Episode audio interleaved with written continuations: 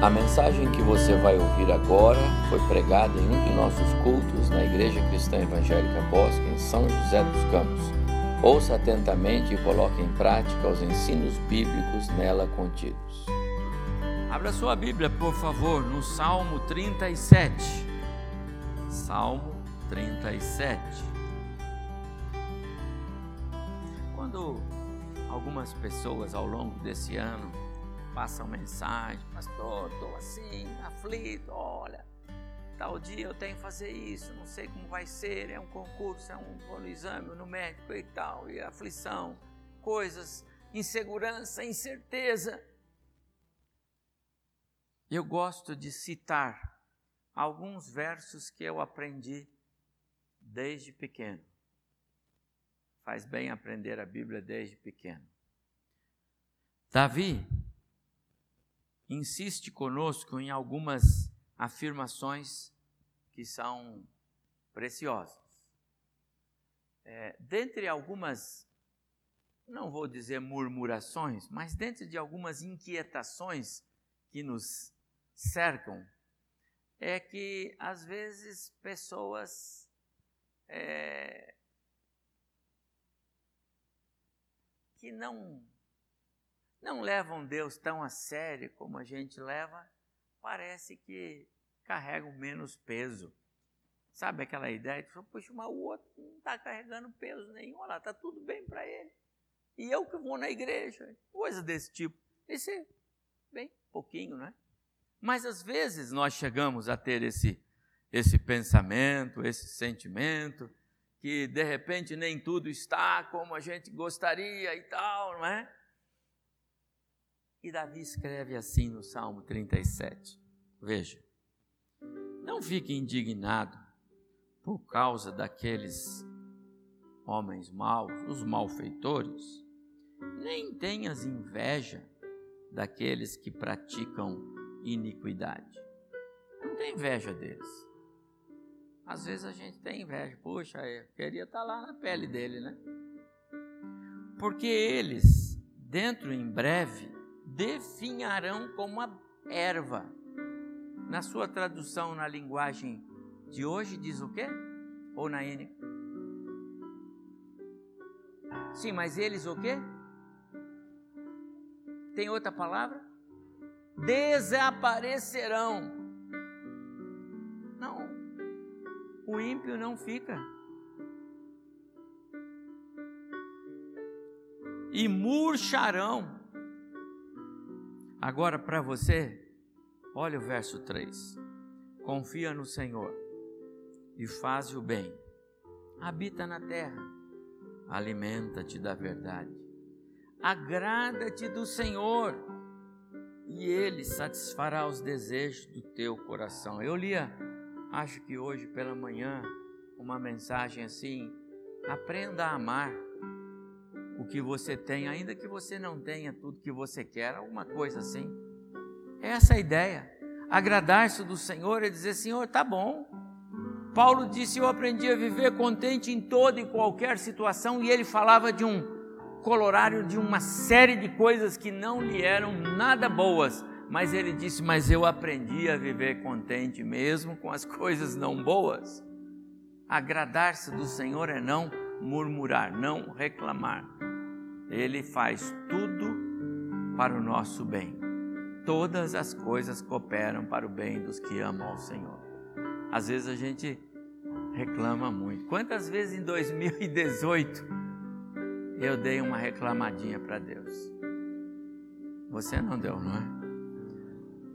Façamos um compromisso de termos uma vida mais grata ao Senhor em 2019. Diz aqui: agrada-te do Senhor, e então Ele satisfará os desejos do seu coração. 5. Entrega o teu caminho ao Senhor, confia nele. Paulo diz que Deus faz mais do que pedimos ou pensamos. Então, entrega o caminho, confia nele, e ele vai fazer mais vai fazer sobressair a tua justiça como a luz e o teu direito como o sol. O Senhor não tarda. Na justiça a gente já não pode mais dizer que confia, não é? Porque ela realmente tem falhado, a justiça dos homens, mas a de Deus não falha. Então espera. E aí no verso 7, eu vou parar aqui. Descansa no Senhor e espera nele. E não fique irritado por causa daquele que prospera no seu caminho, por causa do que leva a cabo os seus maus desígnios. Confia no Senhor.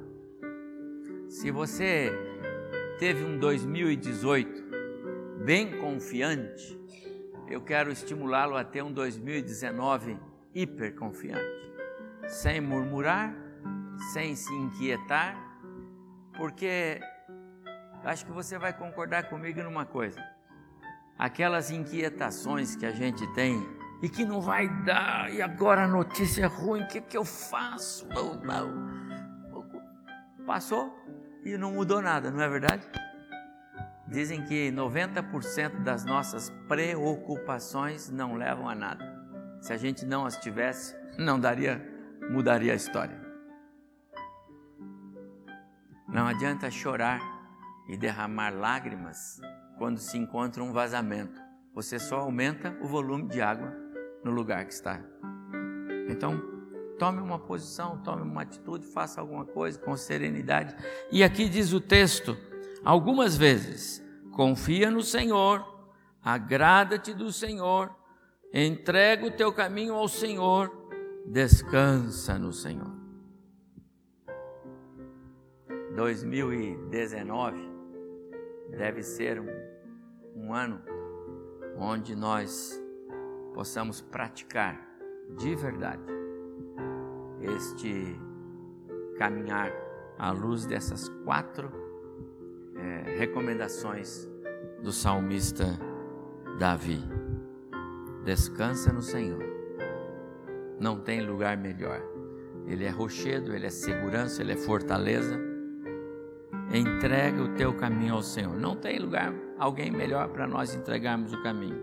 Agrada-te do Senhor. Tá bom, Senhor? E finalmente confia no Senhor. Há um hino que diz: Em Jesus confiar, Sua lei observar. Oh, que gozo, que bênção, que paz. Mas ainda quero é, evocar aqui o que nós vivemos em 2018, porque hoje é o último dia. Ah, com certeza, alguns de vocês, eu acho que todos nós, temos alguma coisa que nesta hora colocar diante de Deus assim: Deus, obrigado porque eu confiei no Senhor. Obrigado porque eu esperei no Senhor. Obrigado porque eu não me precipitei.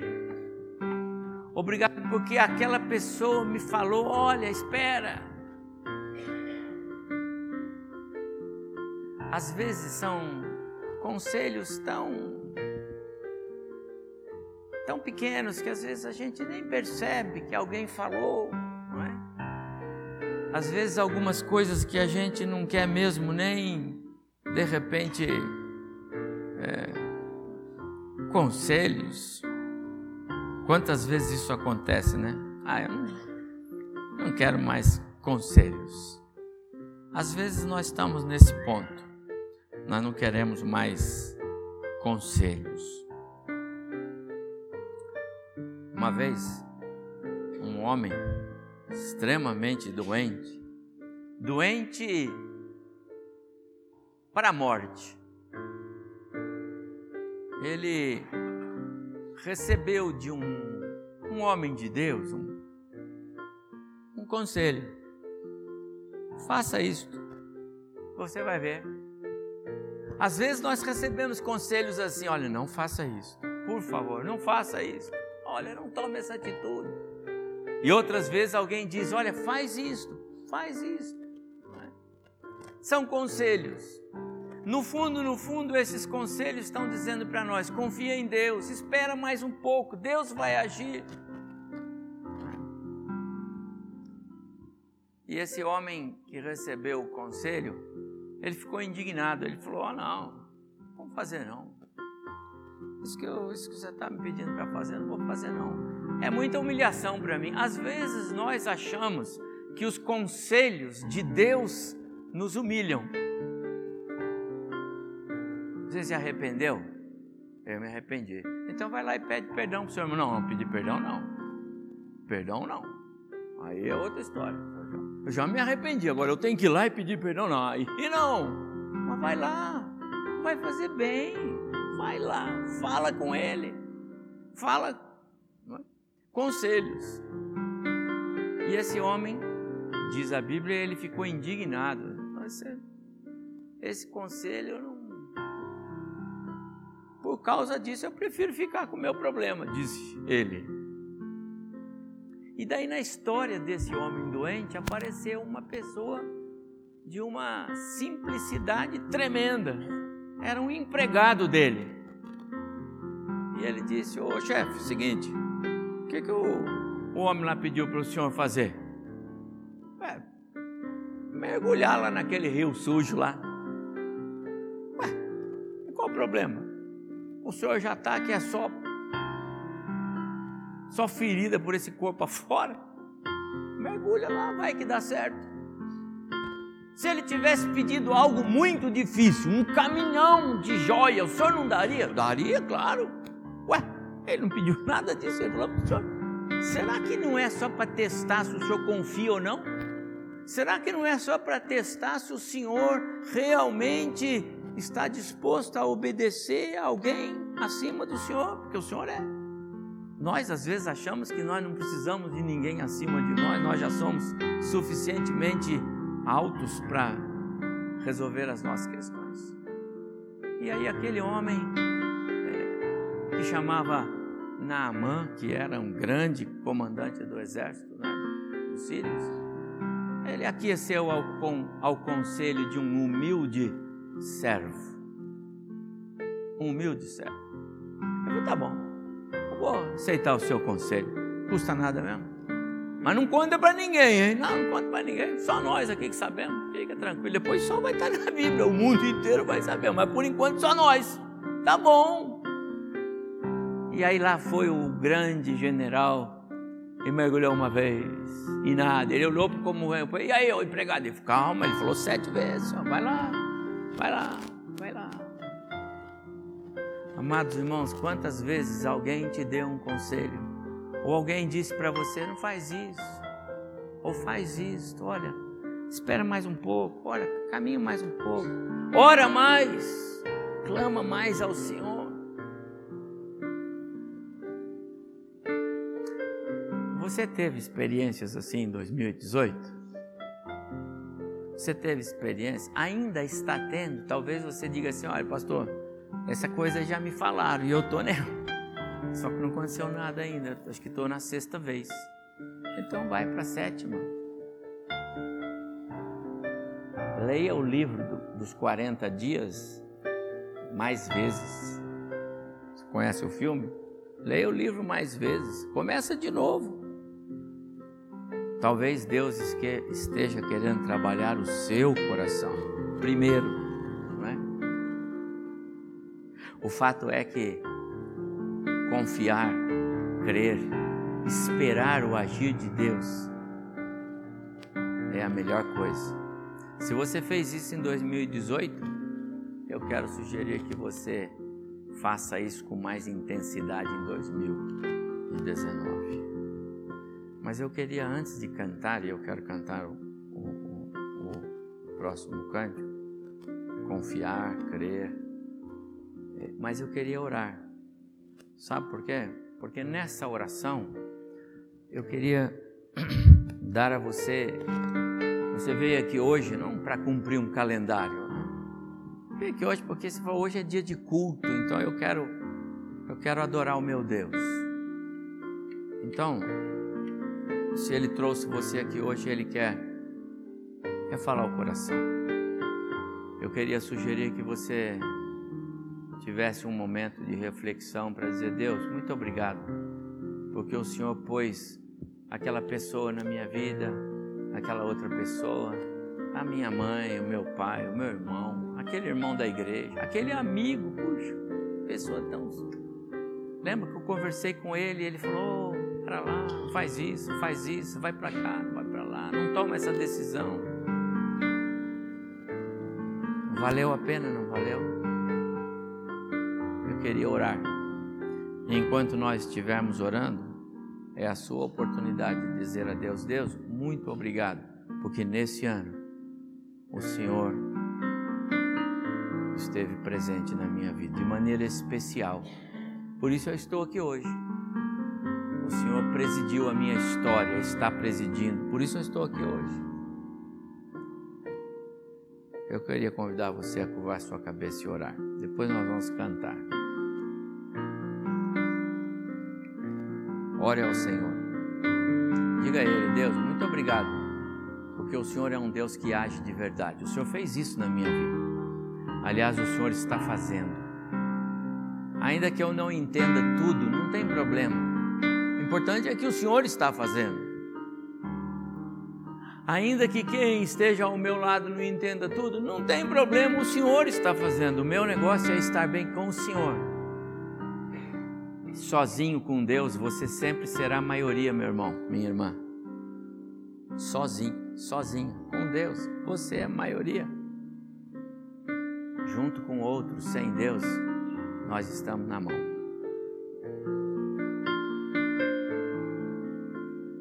Ediane, pode orar? Senhor Deus, muito obrigado. Obrigado de todo o coração porque o Senhor é um conselheiro fiel, maravilhoso. A Sua presença está conosco a cada dia, a cada instante, nos momentos bons, nos momentos difíceis. Muito obrigada, Senhor Deus, porque o Senhor fala conosco, o Senhor ouve, o Senhor tem paciência, misericórdia quando derramamos o nosso coração perante Verdade, o Senhor. Senhor. O Senhor nos consola, o Senhor é a rocha que nos sustenta, o Senhor é fiel, o Senhor não muda, o seu amor é maravilhoso, é imenso. As suas misericórdias se renovam a cada manhã. Amém. Obrigada, Senhor Deus, pelos teus conselhos, que às vezes nós nem pedimos, mas o Senhor os dá gratuitamente, Senhor. É verdade. Muito obrigada, Senhor Deus, pelos livramentos, pela paciência, pelo amor, pela misericórdia, pela graça que o Senhor tem derramado. Senhor Deus, agora também perdoa as nossas faltas, perdoa a nossa desconfiança, a nossa falta de fé. Perdoa, Senhor Deus, os nossos medos, uhum. que nós possamos entregar tudo nas tuas mãos, que esse Amém. novo ano Amém. nós possamos realmente confiar, descansar, Amém. Esperar no Senhor e crendo, Senhor Deus, que o Senhor sempre cuida de nós. Amém. Abençoa as pessoas também, os irmãos que oram por nós. Abençoa, Senhor Deus, aqueles que nos aconselham, que nós possamos estar sempre com o coração aberto Amém. para ouvir o que o Senhor tem para nós. Amém. Ajuda cada um de nós e abençoa-nos e perdoa-nos em nome de Jesus. Amém. Amém. Que mensagem, não é? Deus não falha, de jeito nenhum. Também as promessas dele não deixam de, de serem cumpridas. Ele cumpre. Promessas ele cumpre. Independente de merecermos ou não, ele cumpre. Os planos dele se realizam independente de você orar ou não, os planos vão se realizar. Independente de você querer ou não, os planos dele vão se realizar. Deus é assim. E graças a ele por isso. Porque se dependesse da minha oração, ou se dependesse da minha fidelidade, se dependesse de merecimento meu, eu estava frito. E com certeza vocês também. Então, graças a Deus, porque Ele é fiel e Ele é fiel a Ele. Ele é fiel às promessas dele. Ele é fiel aos planos que ele tem para nós. E ainda que hoje eu esteja andando fora dos planos dele, ele já está me vendo nos planos dele lá na frente. Por isso, ele não me aniquila ou não me anula agora. Agora vale a misericórdia, porque ele está me vendo lá na frente. Ele está me vendo lá na mesa, a mesa com Cristo na glória, conforme Paulo escreve aos Efésios. Ele está me vendo, eu sou filho, eu sou filho, e filho é filho, não tem essa de perder o lugar, não perde. Então, se hoje eu não estou fazendo por merecer, e dificilmente a gente faz porque somos pecadores, mas é a misericórdia dele que vale. Estamos vivendo a misericórdia dele.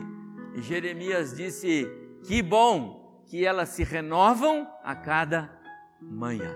Que bom. Mas há um sobrenatural de Deus. Há aquilo que nós chamamos de o extraordinário aquilo que a gente falou há pouco aqui, ele faz mais do que a gente pensa ou pede. Eu não imaginava que Deus ia me fazer tudo isso, ele faz. Quantas coisas ele fez em 2018 que você não imaginava?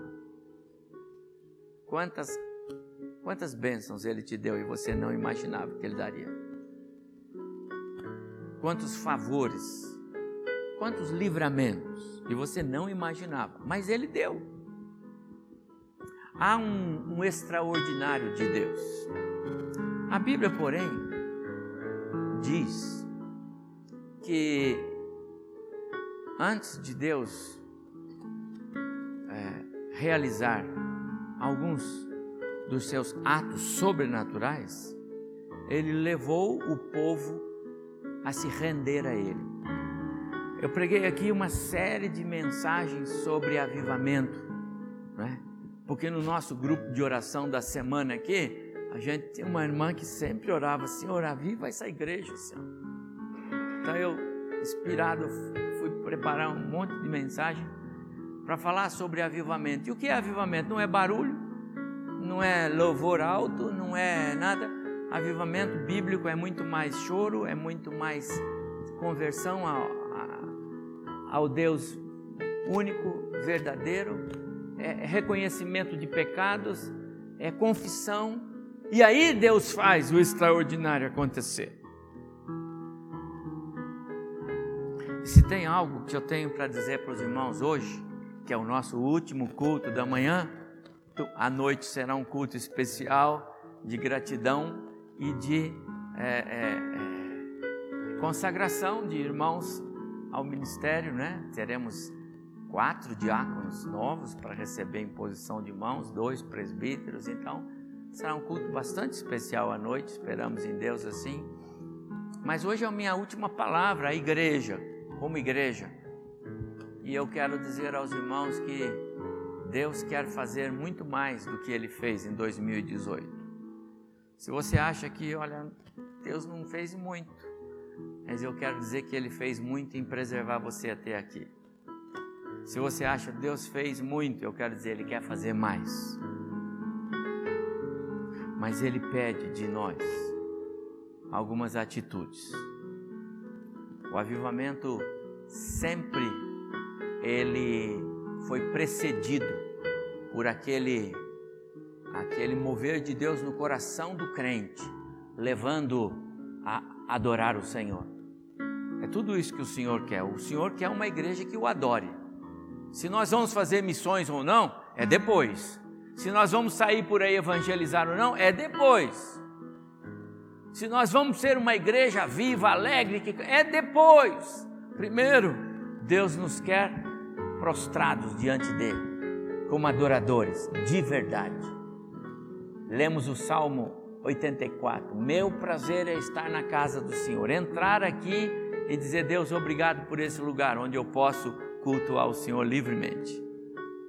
Esse é o seu prazer? Ótimo. Então, para nós, eu quero dizer, é, Deus quer fazer mais em 2019, mas Ele pede algo de nós. E eu quero ler um texto de Josué capítulo 3. E depois vamos cantar um hino e depois eu vou dar uma palavra sobre o que eu estou dizendo agora. Deus quer fazer grandes coisas. E esse texto me acompanha sempre nos finais do ano, porque eu vejo nesse texto o mover de Deus. Eu vejo nesse texto as marcas de um Deus que quer fazer o sobrenatural acontecer, um Deus que quer fazer coisas grandes, mas esse Deus pede de nós atitudes sérias com Ele. Josué capítulo 3. Você sabe o contexto desse, desse capítulo? É, Moisés morreu. Deus chamou Josué e disse: Josué, agora é você que vai conduzir o povo, porque o meu servo Moisés já está comigo. Você vai fazer o povo entrar na terra, você vai fazer o povo atravessar o Jordão e você vai fazer o povo possuir a terra. E eu vou dizer para você como vai ser. E aí Deus dá todos os detalhes para ele e parte desses detalhes estão nesse capítulo 3. Os líderes do povo, os pastores, os presbíteros, os diáconos, os professores de escola bíblica, os líderes de ministério, são os líderes, não são? Então, coloque-os na frente. Ponha sobre eles a arca. A arca é a presença de Deus. Os mandamentos de Deus, os preceitos de Deus, as leis de Deus, como Deus quer que o povo viva e seja, estão aqui. Os princípios éticos, religiosos, espirituais, morais, estão todos aqui. Fale para o povo olhar para aqui e seguir-se por aqui. E aí, Moisés, você vai, é, Josué, você vai dizer para eles que coloquem a arca nos varais, coloquem sobre os ombros e, e manda o povo atravessar o, o Jordão atrás da, da arca. Porque quando os pés dos que carregam tocarem na, na, na água, ela vai se abrir. E eles vão atravessar por um caminho que nunca passaram antes terra seca. Então, Josué, é isso que vai acontecer. E é assim que vai ser. Tá bom, Josué? E Josué disse: Tá bom, Senhor, estamos preparados. E o Senhor disse: Não ainda. Não ainda falta uma coisa. Eu não posso derramar bênçãos onde há pecado. Eu não posso derramar bênçãos onde ainda vocês militam nas transgressões. Então eu quero que você decrete entre o povo purificação. E Josué fez exatamente assim. E aí então chegou a hora de colocar a arca sobre os ombros e atravessar o Jordão. Esse é o capítulo 3 e eu quero falar sobre ele para dizer que Deus tem instruções para nós se nós quisermos entrar em 2019 na graça, na bênção, no espírito e não na carne. Capítulo 3 de Josué: Levantou-se, pois, Josué de madrugada e, tendo ele todos os filhos de Israel, partido de Sitim, vieram até o Jordão e pousaram ali antes que passassem. Sucedeu ao final de três dias que os oficiais passaram pelo meio do arraial e ordenaram ao povo, dizendo: Quando virdes a arca da aliança do Senhor, vosso Deus, e que os levitas, levitas sacerdotes a levam, partireis vós também do vosso lugar e a seguireis. Contudo, haja distância de cerca de dois mil côvados entre vós e ela. Não vos chegueis a ela, para que vocês possam saber o caminho onde vão passar, visto que por tal caminho vocês nunca passaram antes. Então disse Josué ao povo, obedecendo à ordem do Senhor: Santificai-vos, porque amanhã o Senhor fará maravilhas no meio de vós. Verso 15 tendo partido o povo das suas tendas para passar o Jordão, levando os sacerdotes a arca da aliança diante do povo.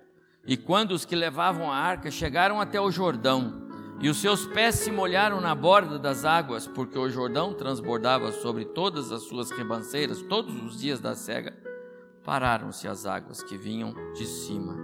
Levantaram-se num montão muito longe na cidade de Adã, que fica ao lado de Zaretã, e as que desciam ao mar de Arabá, que é o mar salgado, foram de todo cortadas. Então passou o povo de fronte de Jericó. Até o verso 16. Santificai-vos, porque amanhã o Senhor fará maravilhas no meio de vós. Versículo 5. Verso 4: Contudo, haja distância de cerca de dois mil côvados, mais ou menos um quilômetro, entre vocês e a arca. Não chegues para ela para que conheçais o caminho, porque vocês precisam saber para onde vão. Porque por esse caminho vocês nunca passaram antes. Ah, lá em Êxodo capítulo 14, nós lemos algo semelhante. Quando Deus realiza é, coisas maravilhosas no meio do seu povo, ele leva o seu povo a um momento de adoração. Primeiro, aqui a santificação era necessária porque algo extraordinário ia acontecer. Primeiro, o Jordão ia se abrir. E o texto diz que se abriu. Pararam-se as águas desde Adã até lá embaixo. Dizem os especialistas que cerca de 14 quilômetros de rio se secou, por onde atravessou a multidão, quase 2 milhões e meio de pessoas. Lá atrás, quando Deus colocou o seu povo de frente do mar, é, e o exército de Faraó vinha, a, a, mesma, a mesma atitude de Deus de levar o povo a confiar e depender e se prostrar diante dele aconteceu.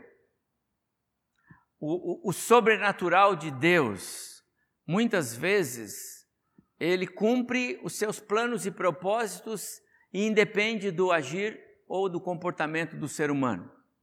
Outras vezes, Deus faz o ser humano participar do seu extraordinário, como o caso do Naamã. Ele poderia simplesmente dizer para o Naamã, o Eliseu dizer para ele, fica curado, e ele estava curado.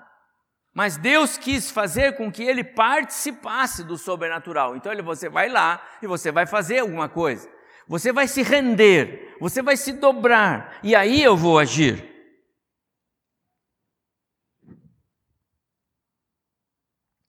Às vezes, Deus nos leva por caminhos que nós nunca passamos antes. E eu quero pensar que 2019, agora, para nós, é este caminho. Porque eu tenho certeza que aqui nenhum de vocês passou por ele ainda. Né? Todos nós, como seres humanos finitos, limitados, nós estamos no dia 30 de dezembro de 2018. Não vivemos nem o 31 ainda, quanto mais o 1 de janeiro de 2019.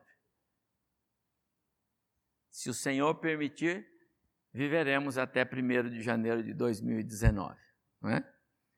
Lá na igreja do centro, é, tinha uma irmã que ela estava com 99 anos, 11 meses e três semanas, quase quatro, três semanas, né?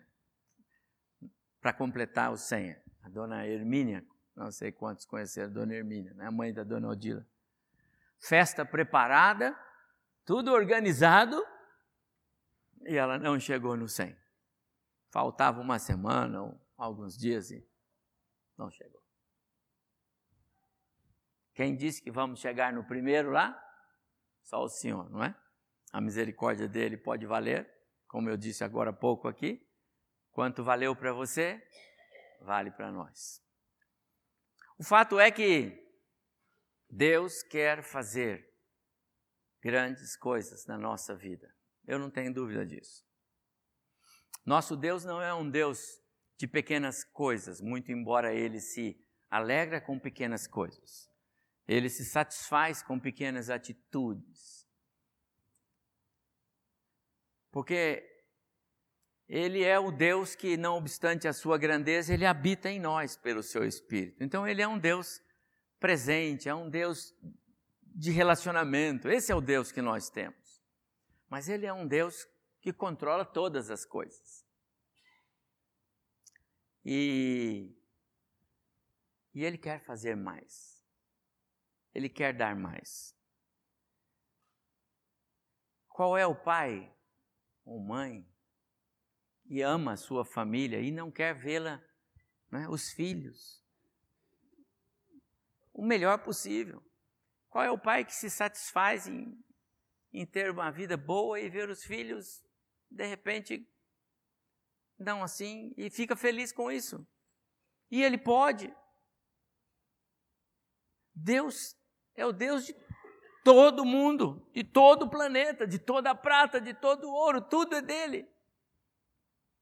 Então Deus quer fazer mais, mais. Mas Ele espera a nossa atitude. Há respostas, amados irmãos, que são nossas. Há decisões que são nossas. Há comportamentos que são nossos. E Josué disse para o povo: o Senhor disse que é para tirar a impureza. E ele, e, ele, e ele determinou isso. Santificar-se é tirar a impureza. Estamos aí às portas de um novo ano, e o que será e como será, é só o Senhor é que sabe. Mas com certeza há coisas que nós podemos fazer. Há uma contribuição nossa, que depende de nós. E eu quero pensar com os irmãos sobre isso nesta, nesta hora. Eu quero ler um texto adicional de Hebreus, Hebreus capítulo 10. Se você pode abrir, por favor, na sua Bíblia. Hebreus capítulo 10, versículo 19. Eu vou ler até o verso 23. O crente tem tem privilégios, não vou dizer direitos, muito embora são mas eu gosto mais de pensar na ideia que são privilégios privilégios de filhos. Nós somos filhos. A palavra diz intrepidez. Eu, eu gosto de usar também a expressão confiança. 19, 10, tendo, é, 10, 19, perdão. Tendo, pois, irmãos, intrepidez, é confiança, para entrar no santo dos santos, na presença de Deus, pelo sangue de Jesus, porque ele deu a sua vida por nós, pelo novo e vivo caminho, ele é o caminho e é novo, que ele nos consagrou pelo véu, isto é, pela sua carne, pela sua morte, e tendo grandes sacerdotes sobre a casa, é Jesus, ele é sacerdote sobre Moisés era sacerdote na casa, Deus é, é, Jesus é sacerdote sobre a casa, tudo está no domínio dele. Aproximemo-nos com sincero coração. Aqui é a, a expressão de é, purificação, é, santificação, sincero coração, purificação, é, santidade. Em plena certeza de fé, tendo os corações purificados é, de má consciência e lavado o corpo com água pura. A ideia de uma purificação é, é, revelada, pública. Guardemos firmemente a confissão da esperança sem vacilar, pois quem fez a promessa é fiel. Há algo claro que eu percebo quando eu faço uma fusão desses dois textos que nós estamos falando deles. Agora, Hebreus, capítulo 10, que o autor fala sobre um caminho novo, pelo qual Deus quer nos fazer andar, que nós não conhecemos ou não conhecíamos, que é Cristo, mas é um caminho que nos, que nos é, é, é, sugere ou que impõe para nós a questão de uma consciência sem pecado, ou seja, a purificação. A mesma coisa quando Josué diz ao povo lá que eles precisam de santificar-se, porque o Senhor vai fazer algo extraordinário. E a mesma coisa que aconteceu lá atrás, quando Deus vai atravessar o, o, o povo mar adentro e o, e, e o Senhor os leva também a se render a Ele. Esses, esses fatos bíblicos, eles são bastante sugestivos para nós nesse último dia do ano, porque nós vamos entrar num novo ano. Como eu disse, daqui a algumas horas, mais, algum, mais de 24, mais algumas horas, aí nós estaremos entrando em 2019. Ninguém viveu 2019 ainda. E o Senhor quer fazer grandes coisas no nosso meio. Há algo extraordinário para Deus fazer, mas Ele pede que nós nos rendamos a Ele. E render-se a Ele, à luz desse texto, é a santidade. Há algo claro na Bíblia sobre esse agir extraordinário de Deus. Deixem que os sinais, as evidências da salvação que você tem, que você já recebeu, como presente de Deus, sejam vistos em vocês e Deus vai dar a vocês mais. Isso é santidade. O que é que os outros veem que espirra de você?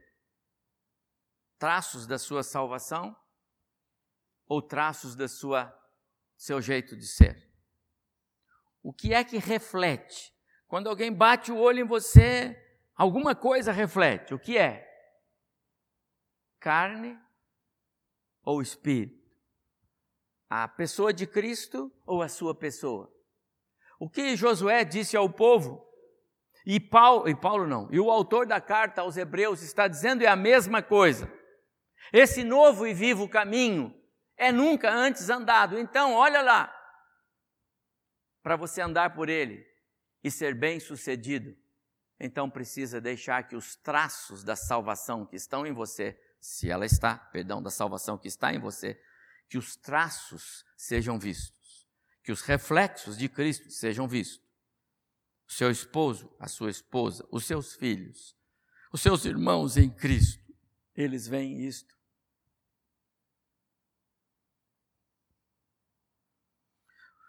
Como as pessoas ao nosso redor saberão sobre a nossa salvação, sobre a nossa vida com Deus, se não há evidências na nossa vida? Se as atitudes não dizem que eu sou um cristão, como as pessoas vão conhecer Cristo através de mim. E como Deus vai se alegrar e vai se satisfazer em minha vida se os reflexos que eu dou não são de Cristo. Eu posso até ser eloquente, você pode me chamar aqui e eu posso falar para você. Mas se eu não vivo o que eu falo, não vai adiantar nada. nossas é, reflexões sobre santidade, sobre purificação, precisam é, é estar, estarem alicerçadas nesse ponto.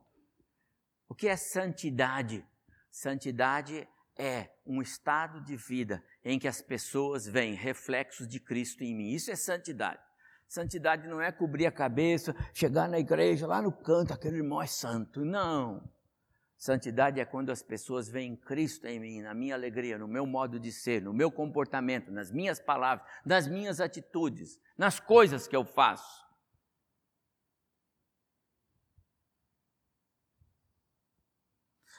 Quando eu junto essas passagens que eu li, ou mencionei, eu mencionei três passagens. E todas elas dizem a mesma coisa. Duas no Velho Testamento e uma no Novo. Hebreus, Josué e Êxodo. São passagens que mostram-nos mostram coisas, é, fatos é, semelhantes.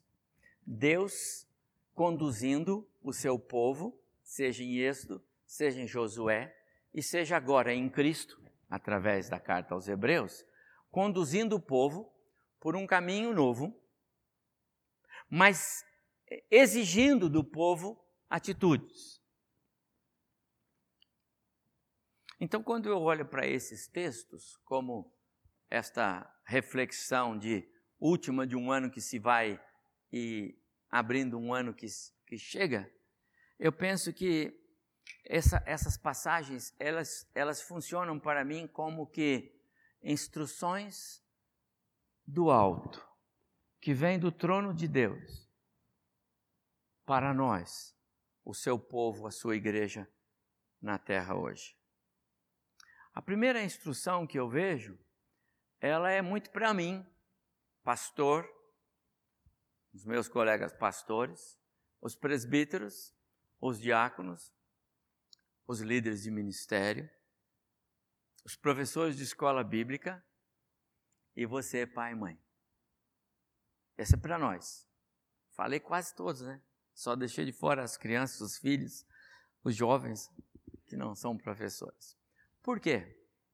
Porque a primeira, a primeira referência nessas passagens dá-nos a ideia clara de que Deus exige de nós o primeiro passo. A primeira é, é, a primeira ordem vem direto para nós eu vou, eu vou usar lá o texto de Josué, um, um, um verso só, que é o verso 3, do capítulo 3. Então ele diz assim, Josué 3, 3.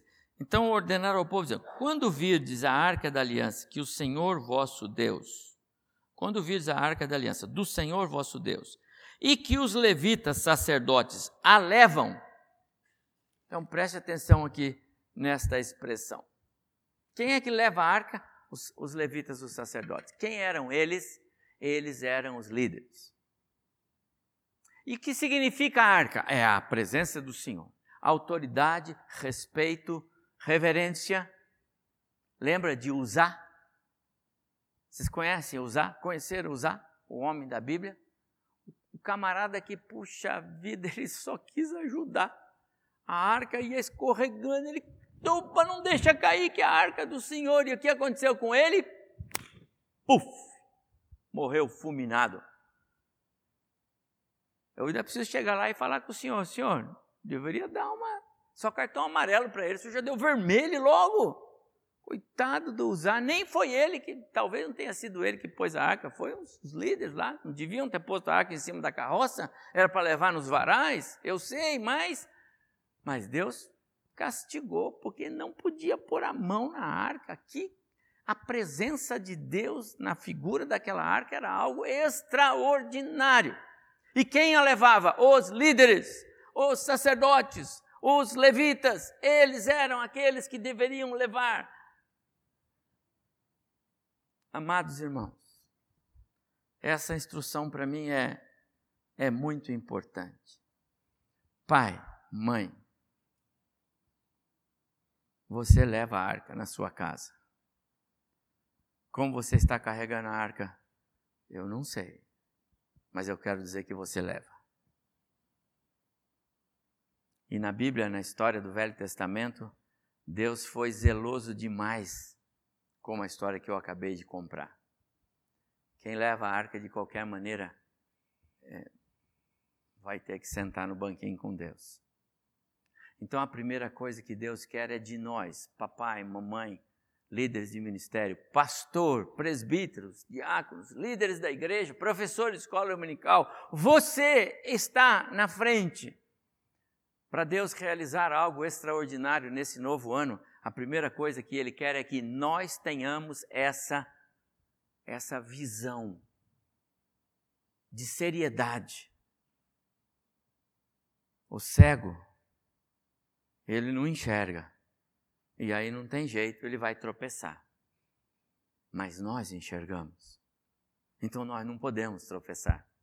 E nem podemos levar outros ao tropeço. 2019 pode ser um ano de ricas e preciosas bênçãos. O milagre, o extraordinário de Deus acontecendo. Mas depende se o nosso coração está verdadeiramente lavado, purificado. Ainda há tempo. Ainda há tempo. Quando vocês, vocês quem? O povo. Quando vocês virem os seus líderes carregando a arca, que responsabilidade. E deixa eu dizer uma coisa. Eu sou fã de Paulo, dos, dos escritos de Paulo, o apóstolo. Mas tem um que a gente não pode ser só fã, a gente tem que imitar. Quando ele disse: Sede meus imitadores, como eu sou de Cristo. Não adianta a gente dizer assim: olha, meu irmão, você vem para essa igreja aqui, mas olha o seguinte: olha, não, não olha para mim, não, viu? Eu sou figura humana só. É assim que a gente fala. Não. Nossa vida também tem que refletir Cristo. Somos falhos, então vamos abrir o coração mas nós precisamos ser modelo. Pai, mãe, professor, líderes, presbíteros, todos nós precisamos ser, porque o povo vai olhar para nós. Nossos filhos vão olhar para nós. Um dia mais cedo ou mais tarde, alguns pais poderão ouvir alguma coisa que não vai soar bem. Então não demos, não, não, é, não vacilemos em dar nenhum mau testemunho. Isso é santificar-se. É fazer com que os reflexos da santidade de Deus possam ser vistos em nós. Então, o primeiro, a primeira instrução é para nós os líderes. E é assim que o Senhor nos diz. A segunda instrução aí é para a igreja. E aí é todo mundo. Porque diz assim: porque quando, ainda no final do verso 3, quando o, o povo é, é, é, vir que vocês estão carregando a arca, eles devem arrumar as suas coisas e seguir a arca. Então agora é para nós de novo, só que agora envolve todos nós aqui não tem mais grupos de pessoas, estamos todos na mesma canoa.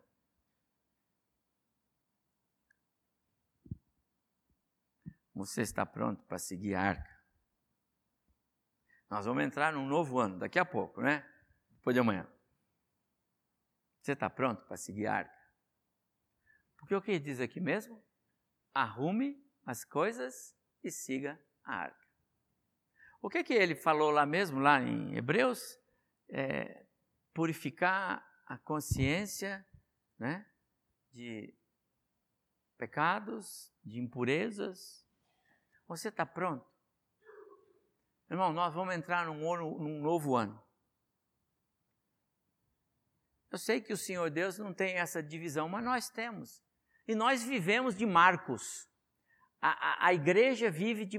Os seres humanos vivem de Marcos. Marcos. Não é a moeda. Marcos. De, de, de pilares. De é, algumas coisas que você pode fixar. Conheço a história de uma pessoa que ela tinha dúvida se ela era salva ou não. Eu sou salvo não, mas senhor, já eu já Então um dia ela, alguém aconselhou: faz o seguinte, vai lá no quintal da sua casa Lá você dobra os joelhos, fala com Deus, chora, pede perdão dos seus pecados e enfia um pedaço de madeira bem forte para ninguém remover. E todas as vezes que você tiver dúvida da sua salvação, você vai lá e diz: Senhor, eu já estive aqui, não é? Então eu sou salvo. Nós vivemos de Marcos. Lá na história do povo de Deus, quando o povo atravessou o rio, o, o, o Samuel disse: Faça uma coluna aqui. Quando Jacó sai lá, faz uma coluna aqui. Marcos, Marcos. Nós vivemos de Marcos. fim de 2018, começo de 2019. Vamos deixar para trás um ano. Você pode dizer glória a Deus que eu estou deixando para trás um ano terrível. Um ano que Deus foi misericordioso, gracioso, me livrou disso, daquilo, daquilo outro. Senhor, eu quero deixar tudo isso, eu quero entrar no 2019, um novo ano. E eu quero que esse ano seja um ano vivido na tua presença. Então está aqui a minha vida. Confissão e etc. Essa é a ideia. Agora, isso é para todos. Isso é arrumar as coisas. Arrumar as, arrumar as coisas. Compromissos assumidos que ficarão na saudade. Se assumiu compromissos, então tem que dar um jeito. Não vai mais dar tempo. Então ora ao Senhor, né? E diz: Senhor, não vai dar tempo, então eu preciso pedir perdão porque eu não fiz. Eu prometi que eu ia ler a Bíblia, eu não li, eu preciso pedir perdão para o Senhor agora. Prometeu para a esposa que ia arrumar lá a cortina. Perdão, não vai dar mais. Já aproveitei, já garanti o meu aqui, né? Mas tem que pedir perdão, pede perdão. Então não vai dar. Há alguma coisa errada? Pede perdão. Senhor, perdoa. Vai para a pessoa e diz: perdoa. Não vai dar. Olha, eu queria ter feito não fiz. E olha, o que eu fiz, eu preciso do seu perdão. Essa é a ideia. Isso é arrumar as coisas. Senão você entra no novo ano carregando aquilo, já começa mal. É tão bom quando a gente começa bem. É tão bom quando a gente entra com um coração aliviado. Não tem coisa melhor. Como você vai começar 2020? e 19. Como vai ser? Hebreus 10, 22 diz assim: com sincero coração, tendo o coração purificado de má consciência, tendo a nossa consciência limpa de culpas. Essa é a ideia de arrumar as coisas. Então, é uma chance que a gente tem para fazer isso porque o Senhor quer fazer maravilhas. Não foi o que cantamos? O Senhor quer fazer maravilhas. Santificai-vos, Josué, santifica o povo, fala para o povo, santificai-vos, vai lá, tira as coisas que não prestam.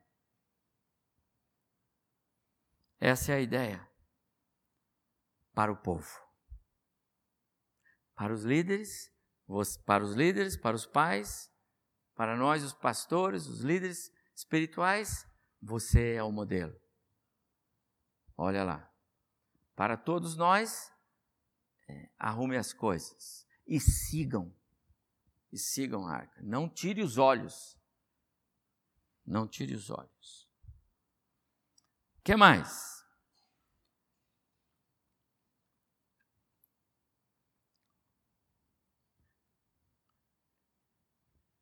essa terceira instrução, ela é universal.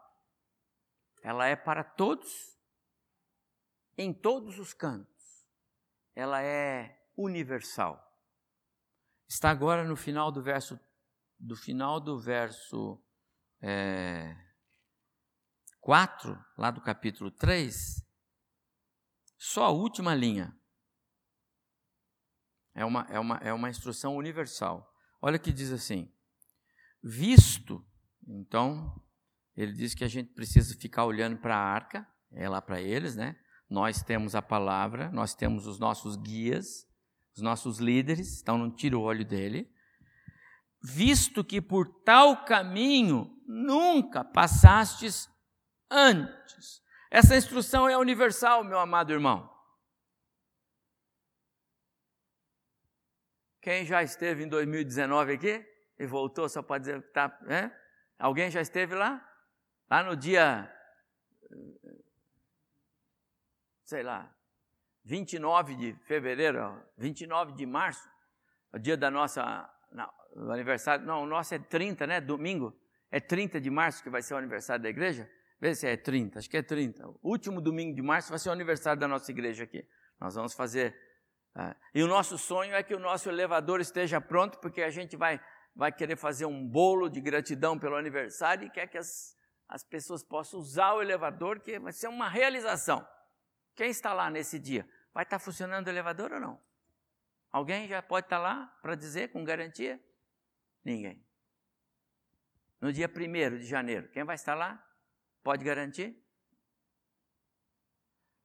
Eu gosto de lembrar de Tiago, capítulo 4, verso 14.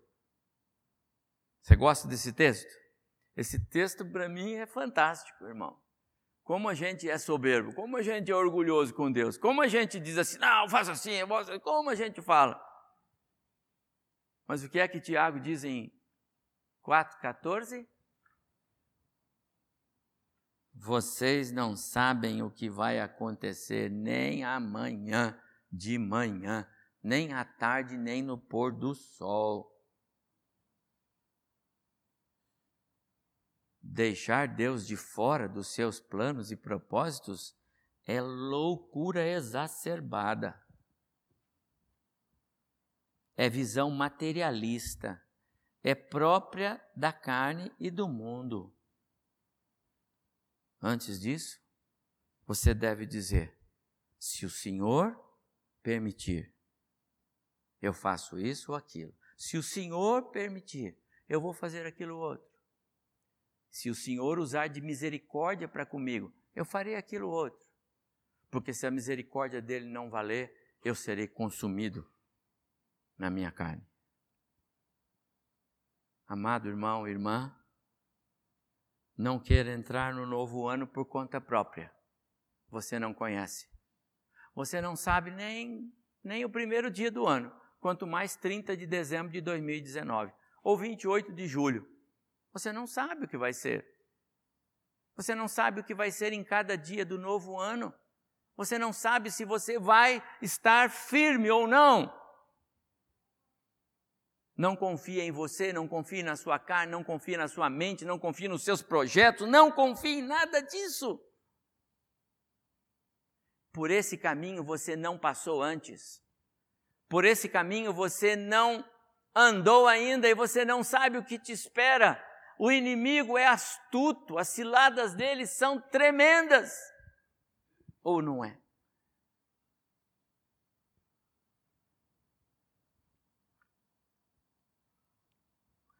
O autor da carta aos Hebreus diz que esse caminho é novo e vivo. A mulher, quando estava lá no poço ao lado de Jesus, pedindo, é, conversando com ele, Jesus, a senhora vai arrumar água para mim? E ela disse, mas quem é o senhor? O senhor não pode falar comigo? Aquela conversa toda. Jesus disse, se a senhora soubesse quem está falando com a senhora, a senhora pediria a ele e ele daria água, uma água nova. O que é essa água nova? É uma água que é viva. Uma água viva. A Bíblia é meio água viva, caminho vivo. É, porque tudo que vem da parte de Deus é diferente daquilo que os homens estão acostumados. O caminho pelo qual Deus quer que você ande, e eu, no 2019, é um caminho vivo. Ele mexe debaixo dos nossos pés. É um caminho que nos acompanha para a gente não pisar em falso. É um caminho que nos sustenta para nós não cairmos. Esse é o caminho. Ele é vivo. Não é um caminho qualquer. Você não conhece esse caminho, meu irmão. Agora você pode escolher andar do seu jeito. E aí só a misericórdia de Deus. Esse, esse conselho é universal.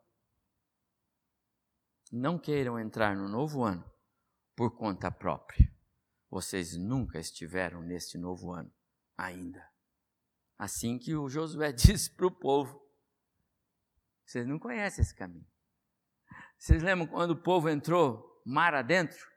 Nunca nenhum deles tinha passado naquelas profundezas lá, ou será que já tinha? Não. Lá era fundo do mar, mano, cheio de conchinha, de osso de tubarão. Cara, olha isso aqui, caminho novo. E o Jordão? Mesma coisa. Atravessaram a pé enxuto, nunca tinham passado por ali, é novo. E o nosso caminho em Cristo é novo. Novo. Eu sou o caminho. Esse é um caminho novo. Você quer que Deus faça grandes coisas na sua vida? Então Jesus é o caminho, mas é um caminho novo. Não é para você andar do seu jeito, Não é para nós andarmos do jeito que a gente acha que eu vou andar assim, eu vou, eu vou, eu vou. Amado irmão, irmã, você nasceu de novo mesmo. Cristo é Senhor da sua vida. Então tira o eu e diz: se o Senhor quiser. Se o Senhor não quiser, não vai ser assim. Tire o eu, vai fazer toda a diferença. Como a gente, às vezes, a gente, a gente se declara salvo, mas a gente ainda é dono de nós mesmos. Não dá certo. Em 2019, não vai dar certo. E eu termino. Mais um que ele disse que é universal e é atemporal. Tem que valer para todos os tempos. Então Josué disse para o povo: Muito bem, então os líderes já sabem, o povo já sabe, todos nós já sabemos. Então agora, santifiquem-se, purifiquem-se, tirem as impurezas, mas, mas, não façam isso usando o filtro velho que vocês têm na sua casa. Use um filtro novo. É o filtro do Espírito. Quando você lê Salmo 139, versículo 22 e 23, sonda-me, ó Deus, o coração, conhece os meus pensamentos, vê se há em mim algum caminho mau e guia-me pelo caminho eterno.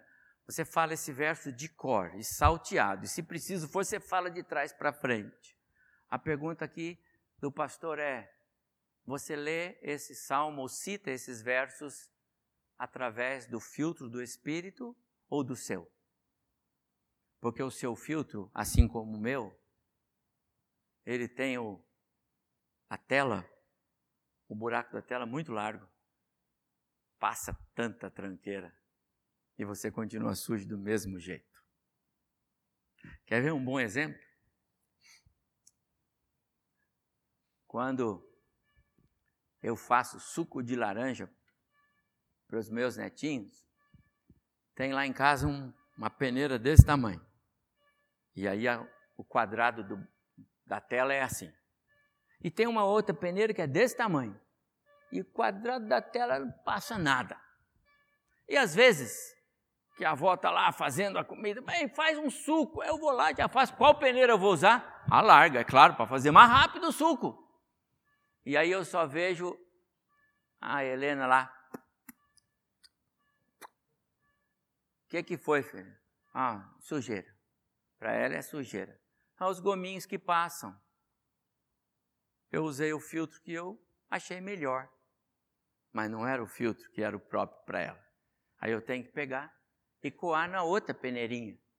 Aí fica uma porção de fuligenzinhas da laranja. Aquela é boa. Amado irmão, qual a peneira você está usando para dizer, Senhor, som do meu coração? É a sua?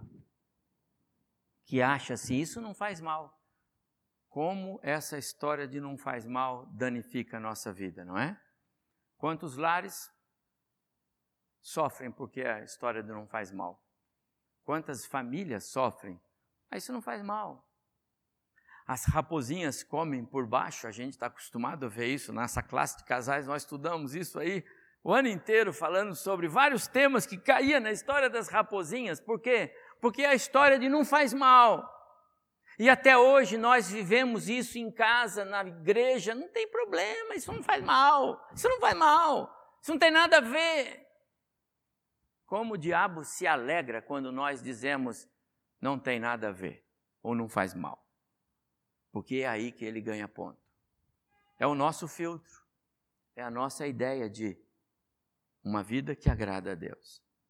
E o Senhor está dizendo para nós: purificai-vos, santificai-vos.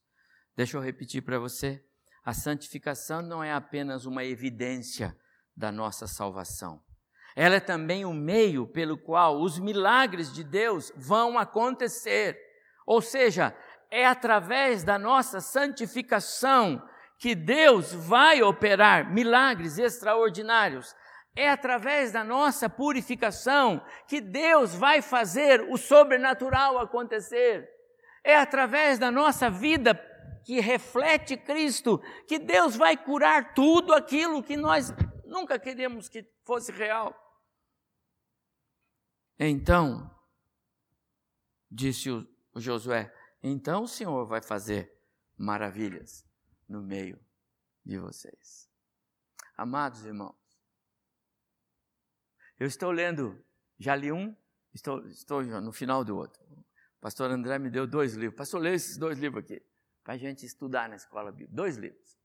Como é a vida da igreja saudável, como é a vida do crente saudável. Já li um, o outro, estou terminando. Mas ele fala tanta coisa ali, que bom, bom mesmo, gostei dos livrinhos. Mas entre as coisas que eu li, é, o crente saudável é aquele crente cuja vida ela é pautada pela pureza da escritura no seu coração. Ele veio à igreja e ele ele bebeu a palavra do Senhor. Ele a guardou no seu coração. Ele refletiu. Ela fez diferença. Amados irmãos, como vai ser 2019? Não sei. Não sei se nós estaremos aqui, como eu disse no início do culto, né? 52 semanas, 52 cultos, ao Senhor toda glória, honra e louvor. Eu não sei dizer para os irmãos se vou declarar 52 vezes para os irmãos, o Senhor vai me levar antes ou se. Né? A gente não sabe. Quem é de nós que sabe aqui? Não sabemos. Não sabemos os planos do Senhor para a nossa vida, a gente não sabe. Mas uma coisa eu sei: o Senhor quer fazer grandes coisas. Ele quer fazer o melhor. Ele quer fazer milagres. E sabe por que ele não faz muitas vezes? Porque nós, porque nós o impedimos. Muitas vezes ele não faz porque nós somos obstáculos. Tira Josué do meio do povo a impureza. Tira as coisas erradas. Tira, tira, tira, limpa. Tira. Aí eu vou fazer o sobrenatural acontecer. Que o Senhor abençoe muito o nosso coração, amados irmãos. Como eu disse, é, é, à noite o nosso culto será bem diferente, bem especial. De gratidão, de consagração. Não perca, por favor, não perca o culto hoje à noite. Não vai dizer assim, ah, eu já fui de manhã, não, vem à noite. Você vai ver um culto gostoso de adoração ao Senhor, com seis irmãos nossos que nós vamos impor as mãos sobre eles nos seus novos novas funções de liderança nesta igreja. Mas mais do que isso, venha para você é, cultuar a Deus mais uma vez com a sua igreja. Será hoje é o último dia, viu? Nós não vamos ter culto no dia 31. Eu já disse aqui domingo passado, como fazemos regularmente. Esse ano, a mesa administrativa desde agosto, vem debatendo o tema e entendeu que esse ano nós não teremos o culto de 31 aqui, tá bom? Então hoje nós encerramos o nosso ano de cultos ao Senhor nesta igreja. Que o Senhor abençoe muito o seu coração. Eu torço para que eu possa desfrutar, enquanto o Senhor a mim permitir, do, da, da, do convívio com os irmãos. É, é, mas com o sobrenatural, os milagres, o extraordinário de Deus, o sorriso, a alegria, os reflexos de Cristo. Será bem melhor a igreja de Jesus aqui.